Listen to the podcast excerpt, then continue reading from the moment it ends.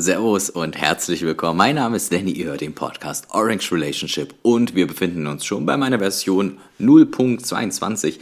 Heute möchte ich wieder die Schmatz- und Störgeräusche entschuldigen, die von meinem Skibauer Oskar kommen, der gerade auf meinem Schoß sitzt und hier gerade königlich gestreichelt wird. Lasst uns mal zunächst eine Sache angucken. Ich glaube, da würde mir die meisten zustimmen. Nämlich die Tatsache, dass direkte Demokratie total geil ist. Also man hat quasi ein Konglomerat an Politikern, und diese Politiker entscheiden Gesetze. Das müssen sie ein Stück weit im, im, Namen des Volkes tun, weil ja nicht jede Person eine Stimme bekommen kann.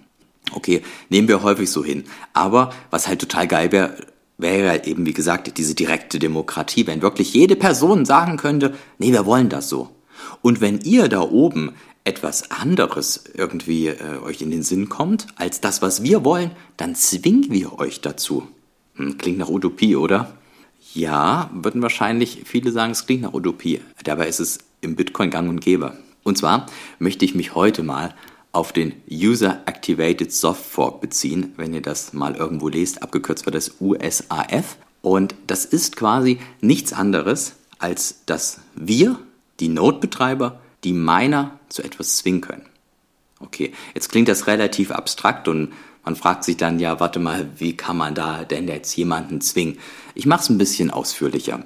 Und wir bleiben mal bei dem Beispiel Taproot, denn das ist ja jetzt eine Sache, äh, die signalisiert wird, die quasi so ins Netzwerk kommt und den die Miner zugestimmt haben. Das bedeutet, es gab quasi ein Paper und es gab Entwicklungs- und Research-Arbeit viele Jahre vorher und dann war es an den Minern in einer gewissen Periode, Taproot zu signalisieren, oder eben nicht. Und jetzt hätte es sein können, in dem Fall von Taproot ist es nicht passiert, jetzt hätte es aber sein können, dass die Miner sagen, nee, wir wollen das nicht. Denn, naja, zum Beispiel, hm, Taproot bringt halt Privatsphäre mit sich und nehmen wir mal an, die Miner hätten einen ökonomischen Anreiz darin, die Privatsphäre aus Bitcoin rauszulassen. Dann hätten sie nicht für Taproot gestimmt. Ist im kleinen Beispiel passiert bei einem Pool. Möchte ich aber jetzt nicht zu nah ins Detail gehen, sonst verlieren wir hier den roten Faden. Also, es ist jetzt quasi so passiert, dass die Miner für Taproot gestimmt haben.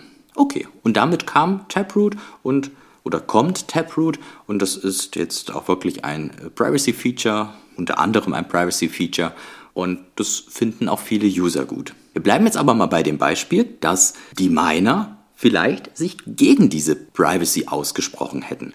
Und da kommen wir jetzt und das ist ganz, ganz wichtig zu verstehen. Das ist so ein absoluter Mind-blowing-Moment. Da kommen wir zu dieser unfassbaren Kraft von Bitcoin, die auch kein anderes Netzwerk auch nur im Ansatz hinbekommt. Denn jeder fucking User, der 100 Euro in die Hand nimmt und einen Internetzugang hat, kann eine Node betreiben. Und mit diesem Node können wir als Community, wir als User in einer absoluten demokratischen Entscheidung signalisieren, ja, meiner, ihr entscheidet euch dagegen. Könnt ihr machen. Wir entscheiden uns dafür. Und was würde das bedeuten? Was würde das zur Folge haben, wenn wir uns dafür entscheiden und die meinen aber sagen, nee, wir machen das nicht, nee, wir wollen das nicht. Wir wollen nicht, dass die Privatsphäre, sich die Privatsphäre im Netzwerk erhöht. Was, was würde das zur Folge haben?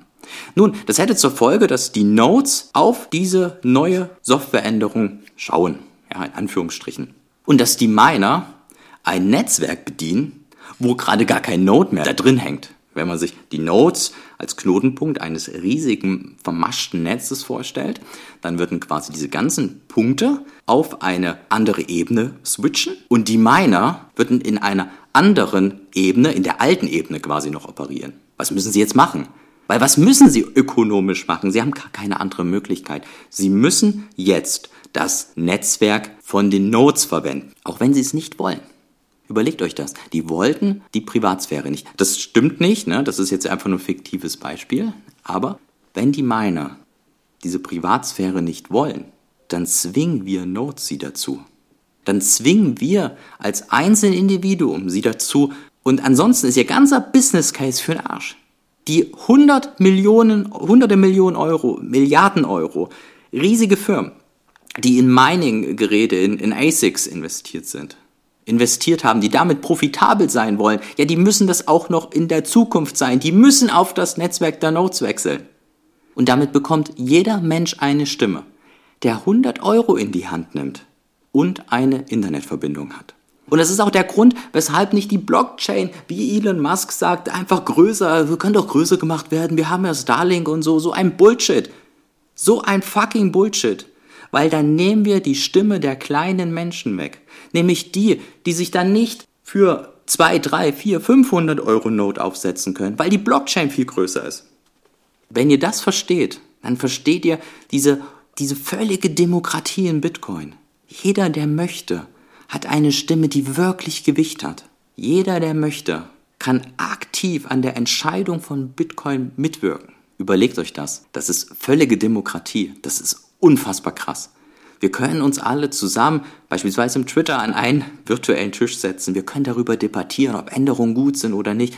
Wir können das Beste für uns rausholen. Wir zwingen die Miner, wenn es notwendig ist, zwingen wir die Miner, weil sie unsere Dienstleister sind, dass sie ihren verfickten Job tun und uns die Dienstleistung zur Verfügung stellen und für uns das beste Netzwerk bereitstellen.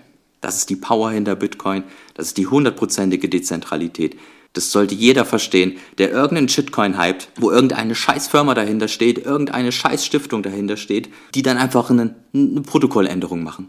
Ja, okay, hm, Protokolländerung. Oh ja, geil, macht, macht X20 bald. Bald macht er X20.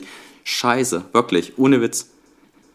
So, jetzt habe ich mich mega in Rage geredet, aber ist auch einfach ein wirklich, wirklich wichtiges Thema. Das gilt es zu verstehen und das ist ein weiterer Baustein, wenn man den versteht, dass man versteht, dass man diese ganze Shitcoins nicht braucht und auch da gar keine neuen Research unbedingt betreiben sollte, sondern dass man sie versuchen sollte, dann eben, wenn man ein Research macht, nativ auf Bitcoin im Second Layer oder wo auch immer, und dass man dann halt eben dieses diese Power, dieses Einzigartigkeit, diese, dieses unfassbar tolle Netzwerk eben nutzt, um dann neue Applikationen darauf zu bauen. Ja, okay, alles klar. Ich freue mich, wenn ihr wieder einschaltet. Die nächste Folge kommt am Montag. Ja, bis dahin wünsche ich euch schöne Tage, schönes Wochenende. Liked, subscribed, kommentiert gerne, gebt mir gerne euer Feedback. Bis dahin, ciao, ciao.